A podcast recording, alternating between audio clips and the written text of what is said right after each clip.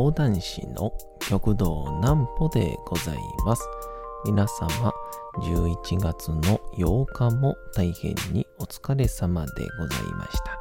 お休みの準備をされる方、もう寝るよという方、そんな方々の寝るおともに寝落ちをしていただこうという講談師、極道南歩の南歩ちゃんのお休みラジオ。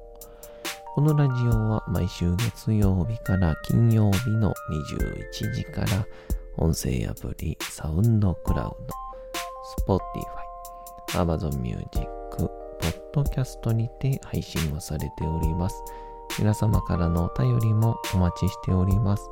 お便りは極道南歩公式ホームページのおやすみラジオ特設ページから送ることができます。内容は何でも結構です。ねえねえ聞いてよなんぽちゃんから始まる皆様の日々の出来事や思っていることなどを送ってください。ご希望の方にはなんぽちゃんグッズプレゼントいたしますので、住所、名前お忘れなくと。いうことで、の SNS の方には、えーちょこちょこ、えー上げてたんですけども、えー栃木県の方へ、えーまあ、ロケっていう言葉を使っていいんでしょうかわかりませんが、まあ、いわゆるロケというのをですね、えー体験してまいりました。で、この後また話すんですが、僕の昔からの旧友もそこへおりまして、旧友はさすがのプロでしたが、え僕は一言で言うと遠足でした。なんぽちゃんの明日は何の日？さて、明日が11月の9日でございますね。えー、なんかもう、この日の話をするたびに、もう11月も10日経ちましたね、みたいな。そんなことばっかり言うてるんですが。さて、11月9日でございます。行きましょう。タピオカの日。台湾で人気のあったタピオカミルクティーが2002年11月に初めてチルドカップ容器として製造販売されたことと当時の販売をされていた商品がキューポンアルファベットの9に PON でキューポンと呼ばれたことからキューポンの語呂合わせにちなんでタピオカ入り飲料などを展開している、えー、アンの食品工房。違うこれアンのじゃないですね安いに曇るに野原ですからこれは読み方としてはあずみのですね。あずみの。タピオカ飲料などを展開しているあずみの食品工房株式会社が11月9日に記念日を制定しております。ちなみにタピオカミルクティーは高糖度ハイカロリーな飲み物とされておりますが、タピオカの原材料となるキャッサバ自体は低カロリーで、ミルクティー自体が高カロリーだったり、タピオカミルクティーにする際に、キャッサバを砂糖漬けにすることから高カロリーになる傾向にあるそうです。また、売られている国や地域でもカロリーには違いがあり、タイ国内で販売をされているタピオカミルクティーには多いもので 3g のスティックシュガーが約24本分入っている場合もあるそう。ですが日本でコンビニやショップ店で販売をされているタピオカミルクティーは1杯約150キロカロリーのものも多数登場しておりタイや諸外国に比べればカロリーは割と控えめになっているのだとか。ピオカを僕あの初めて飲んだのがあそこです。あのスシローなんですけど。あの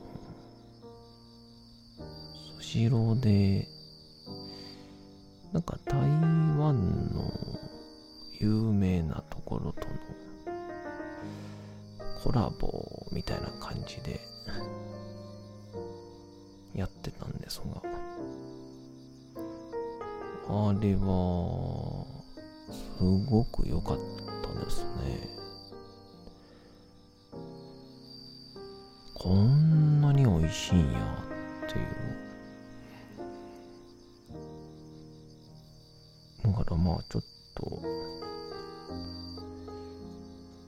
遅れ遅れでタピオカの味にハマったタイプの30歳です。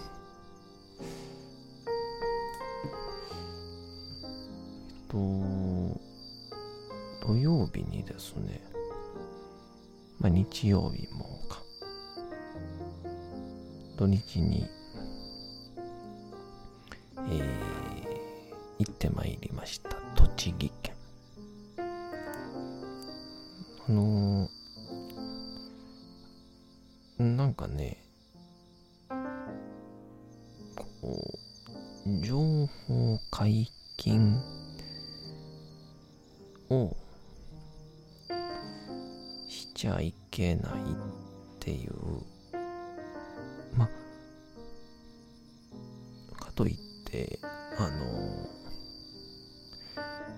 ディアでドーンっていうようなものではないので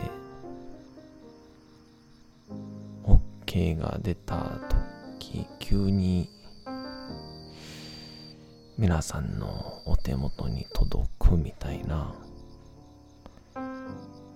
そんなものではないので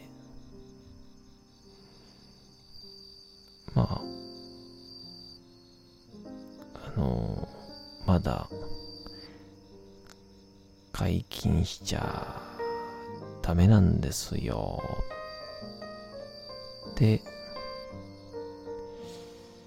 言いたいだけなんですけど。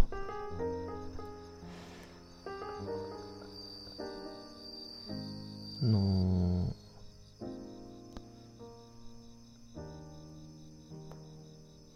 内容的にちょっとこう教材みたいなちょっとこう公的機関が関わっているやつで。まあよく言う難しいことをちょっと噛み砕いてやってくれますか？みたいな。そんな感じの案件でございまして。で泊まり込んでの2日間だったんですが僕の大学の同期でもありました。村田直樹くんというのがですねおりまして。最近では今日から俺はとかで出てたりとかまあ生徒役で確かなんかセリフも喋ってた気しますけどね。ほんで、とは、あの、さんま御殿とかで、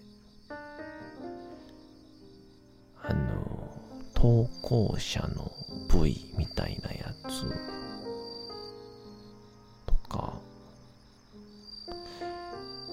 少し前の、アンビリーバボーの V で、主役みたいな形で出て頑張ってましたけど。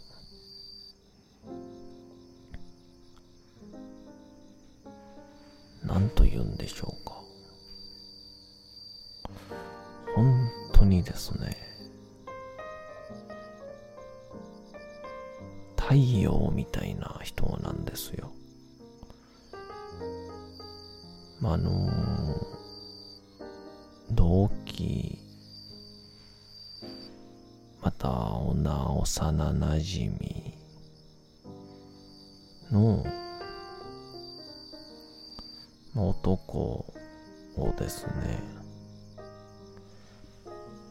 まあ、こんな言い方すんのも変なんですけど、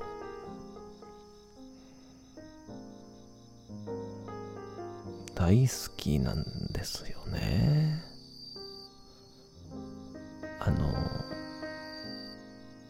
ラブちゃいますよ。ライクね。えー、スーパーライク。うん。なんかマッチングアプリみたいな 言い方をしましたけど。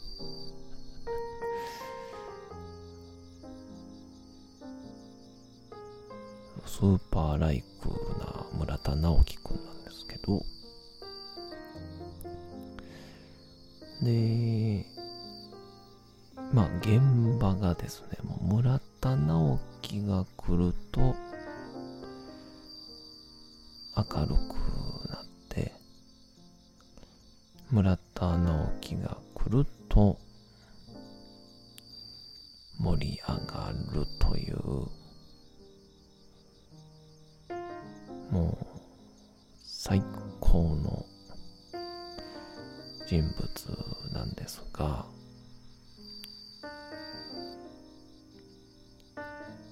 まあその明るさについては僕はもうすでに日々実感をしていたので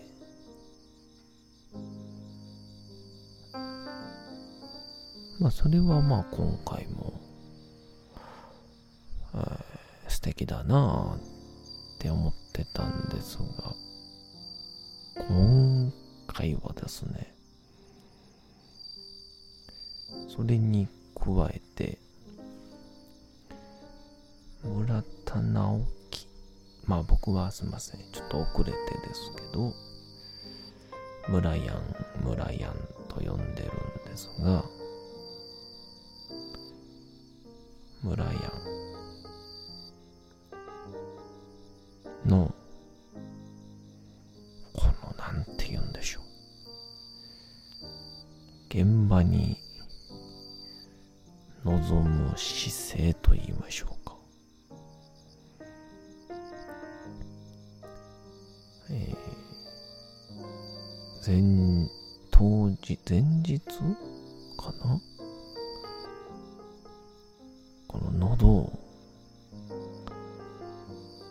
枯らさないように、これはしっかりとお水を飲んで、で、当日の朝はですね、早めに起きて、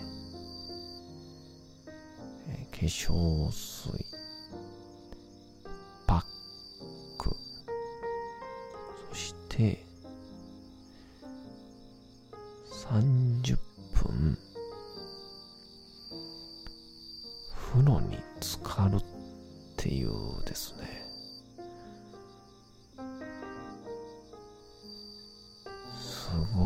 ないですか？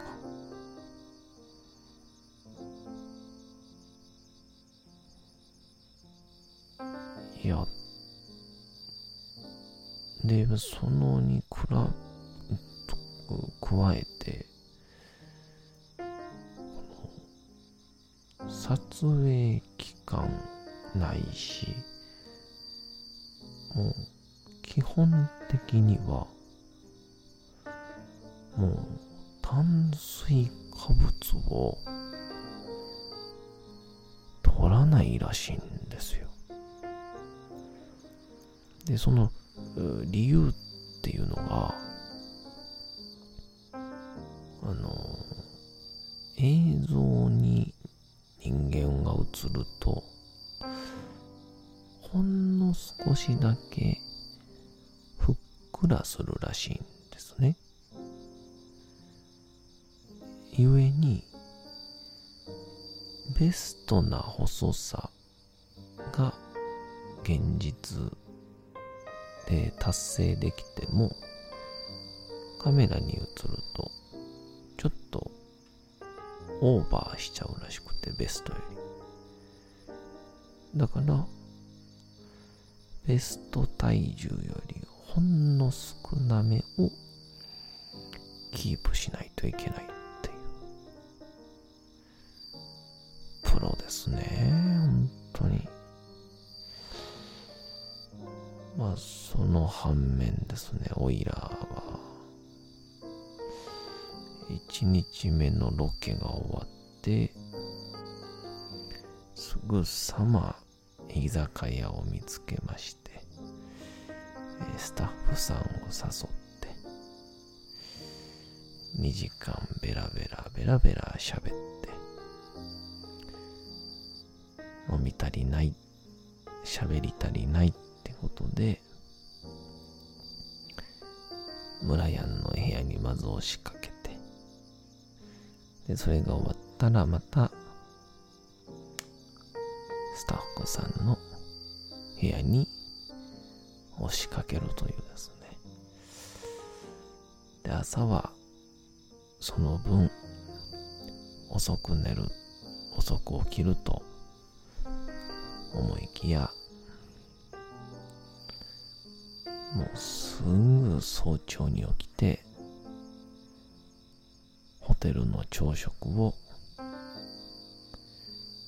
しこたま食べるっていうですね。えー、冒頭でも言った通り、夜遅くまで楽しんで、れまた朝がワクワクで早くなる。これぞ、遠足でございます。えー、そんなわけでございまして、えー、お世話になった、えー、制作会社さん、そして村屋、めちゃくちゃ勉強になりました。ありがとうございました。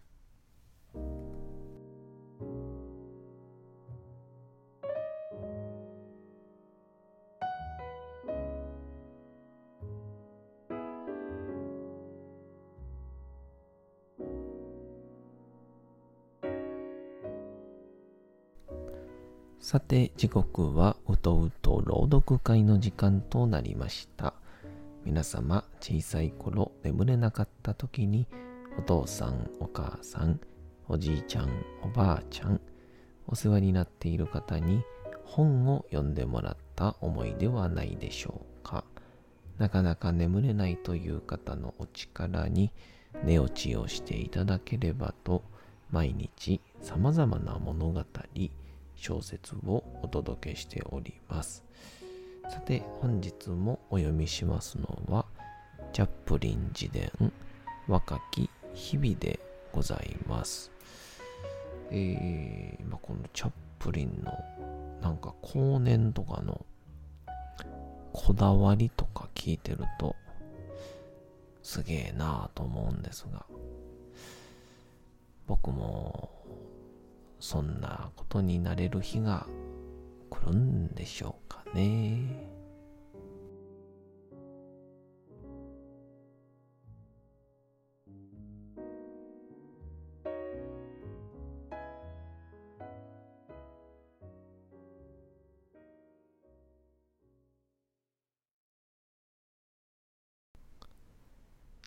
チャップリン自伝若き日々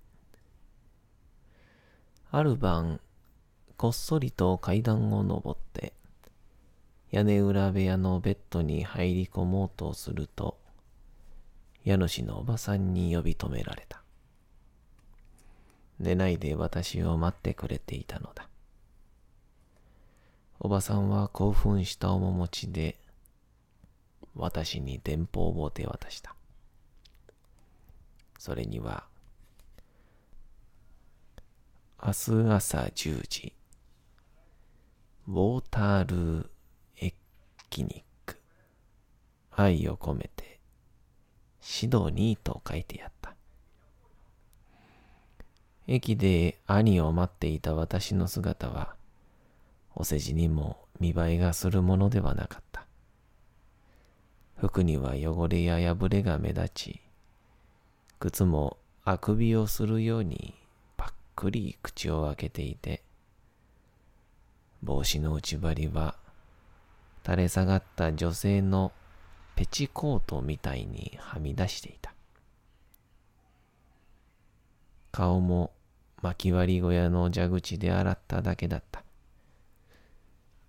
そこで顔を洗えば、3階までバケツを運ぶ手間が省けたし、家主のおばさんのキッチンを通り抜けなくて済んだからだ。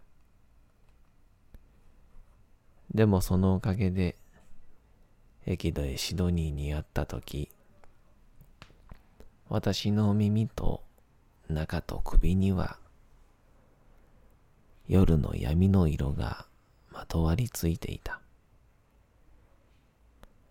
私を見たシドニーは驚いていった。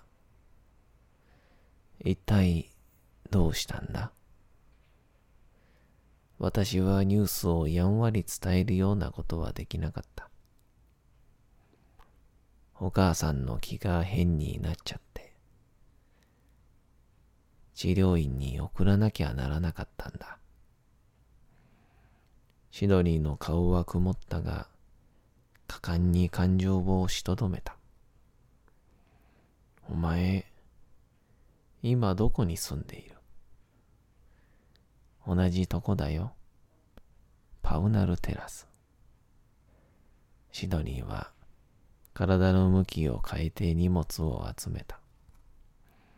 その顔が青白く、体も痩せてしまったことに私は気づいた。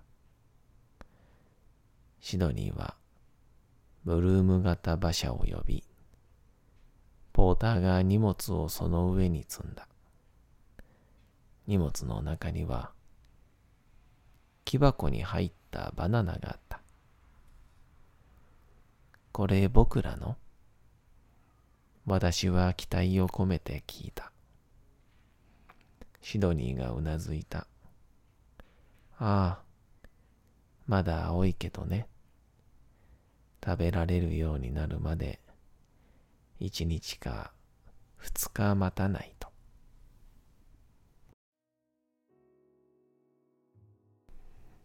さて本日もお送りしてきましたなんぽちゃんのおやすみラジオというわけでございまして11月の8日も大変にお疲れ様でございました明日も皆さん街のどこかでともどもに頑張って夜にまたお会いをいたしましょう。なんぽちゃんのおやすみラジオでございました。それでは皆さん、おやすみなさい。すやすやすやーん。